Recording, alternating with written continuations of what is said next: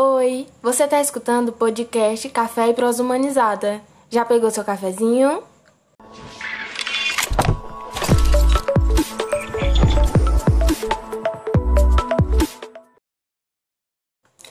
Oi, oi, gente. Meu nome é Ana Luísa Valadares, eu sou estudante de Direito na UFT e faço parte do projeto de extensão Teoria e Prática Humanizada em Direito e Gênero.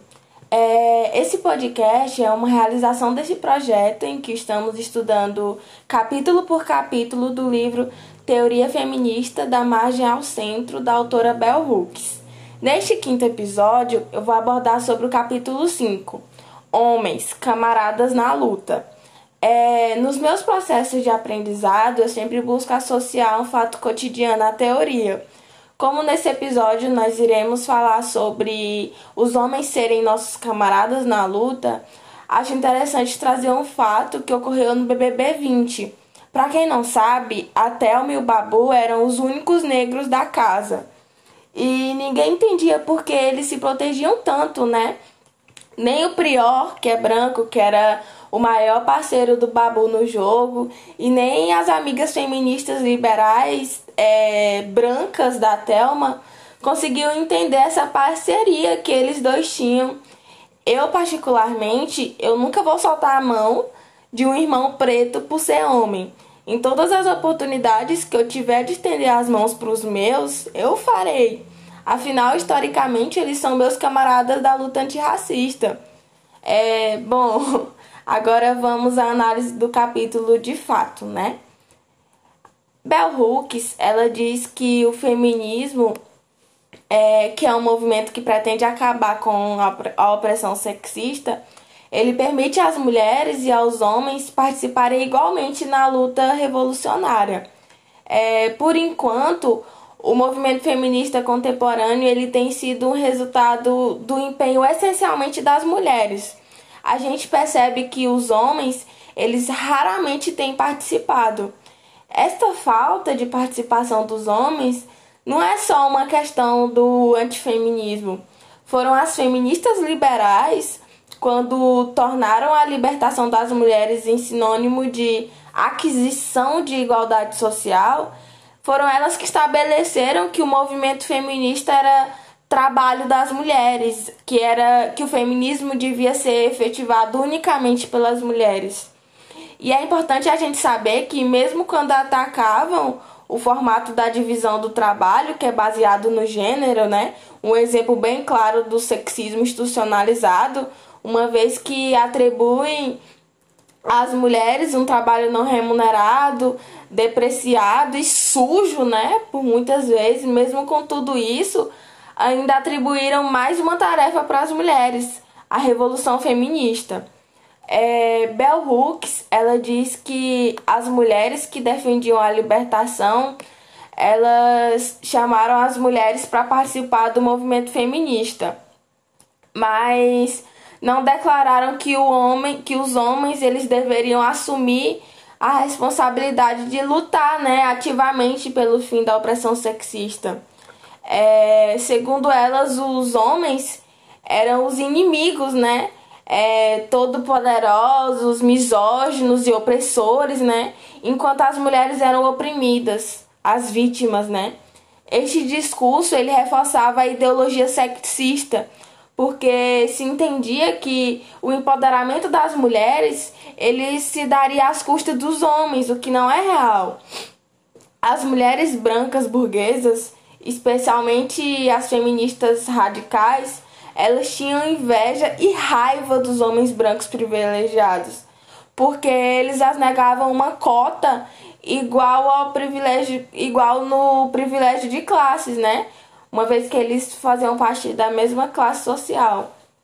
É, em parte, o feminismo ele proporcionava a elas um fórum público em que podiam expressar suas indignações, assim como uma plataforma política mesmo que podiam utilizar para chamar atenção é, para os problemas de igualdade social, para a necessidade de mudança de fato e para o incentivo de reformas específicas. Elas estavam pouquíssimo interessadas em chamar atenção para o fato de os homens não partilharem um estatuto social comum, né?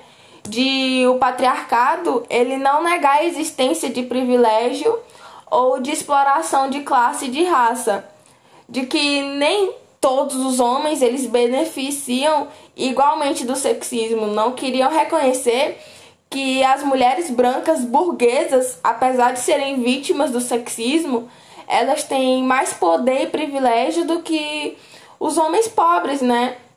Do que os homens sem formação e não brancos. E não reconheciam também que elas têm menos probabilidade de serem exploradas ou oprimidas do que eles. Naquela altura, é, muitas mulheres que defendiam a libertação não se preocuparam, infelizmente, com o destino dos grupos de homens oprimidos. Elas consideraram que as experiências de vida desses homens não eram merecedoras de atenção, destacando-se simultaneamente desviando a atenção do apoio que davam é, à contínua exploração e opressão, né? Declarações como todos os homens são inimigos ou todos os homens odeiam as mulheres é, englobavam todos os grupos de homens numa só categoria sugerindo dessa forma que todos eles exerciam igualmente todas as formas de privilégio masculino, o que está longe de ser verdade, né? Porque sabemos que os homens brancos, eles desfrutam de muito mais privilégio do que homens pretos. Estes sentimentos anti-homem, né, distanciaram muitas mulheres pobres ou da classe trabalhadora, principalmente as não brancas, do movimento feminista.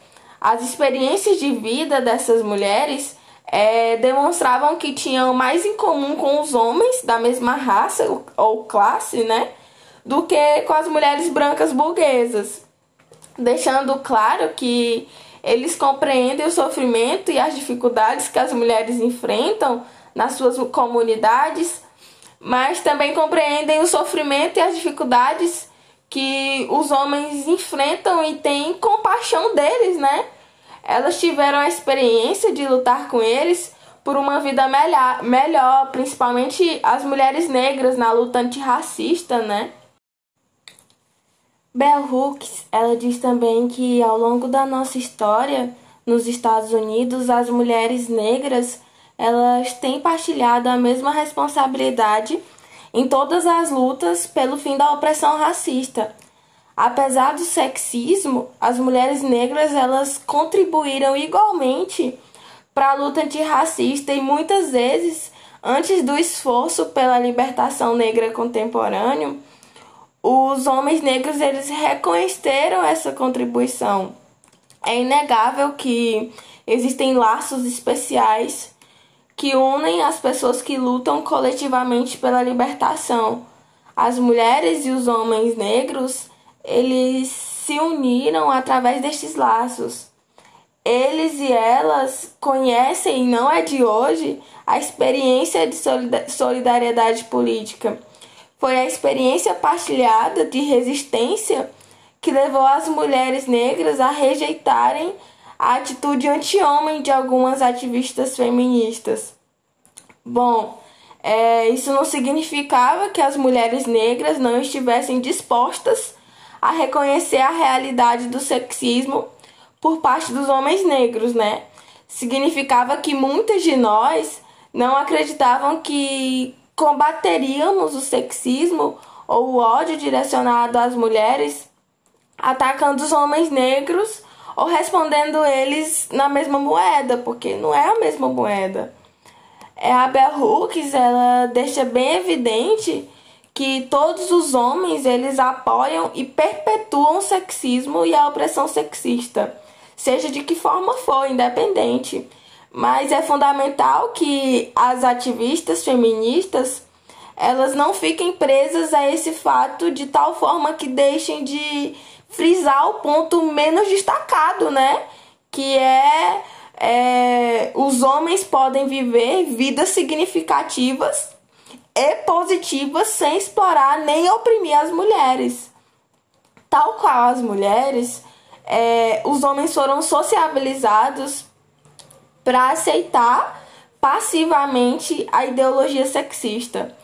Embora eles não sejam os culpados da gênese do sexismo, né?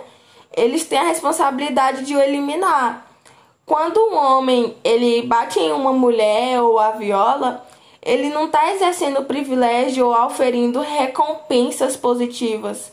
Ele pode ficar satisfeito por receber, por exercer a única forma de domínio que lhe é permitida, né? Enquanto continuar a atacar as mulheres e não o sexismo ou o capitalismo, ele ajuda a preservar o sistema que lhe traz pouquíssimos ou nenhums benefícios e privilégios. É, tô falando do homem negro, tá, gente? Bell Hooks, ele aponta que os homens ativos na luta contra o sexismo ele tem um lugar ele tem um lugar no movimento feminista, né? São nossos camaradas.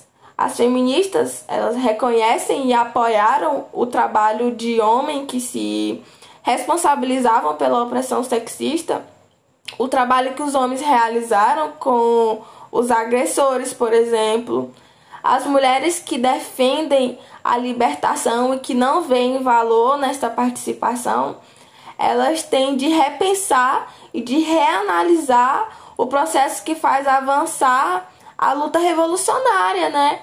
Os homens individuais, eles tendem a envolver-se no movimento feminista devido à dor causada pelas suas relações com as mulheres. Normalmente uma amiga ou uma companheira chama a atenção, né, para o apoio que ele dá à supremacia masculina. A gente vê isso diariamente. Eu mesma eu corrijo o tempo todo meus amigos. Os homens que apoiam o feminismo como um movimento pelo fim da, da opressão sexista, eles têm de exprimir publicamente a sua oposição ao sexismo e à opressão sexista, né? Até que os homens partilhem a mesma responsabilidade pela luta pelo fim do sexismo, o movimento feminista ele, ele irá refletir exatamente as mesmas contradições que queremos erradicar. A ideologia separatista, né? Ela encoraja a crença de que só as mulheres poderão fazer a revolução feminista. Mas é lógico que isso seria impossível, né? Sabendo que são os homens os principais agentes da preservação e do apoio à opressão sexista, ela só vai poder ser verdadeiramente erradicada se os homens se sentirem na obrigação, né, de assumir a responsabilidade pela transformação da sua consciência e da consciência da sociedade como um todo, né? Após séculos de luta antirracista, cada vez mais pessoas não brancas é, chamam a atenção para o papel fundamental que os brancos devem desempenhar na luta antirracista. O mesmo acontece na luta pela erradicação do sexismo, em que os homens eles têm um papel fundamental a desempenhar. Isso não significa que estejam mais bem é, preparados para liderar o movimento feminista. Na verdade, significa que devem participar igualmente na luta pela resistência, né?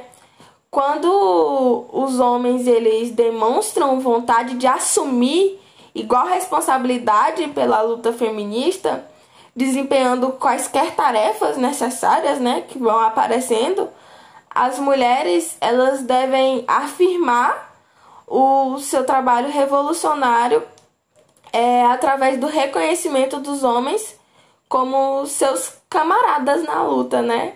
Enfim, gente, assim finaliza esse episódio. Espero que tenham gostado muito. Lembrando que há novos episódios toda sexta-feira, então até semana que vem. Beijos!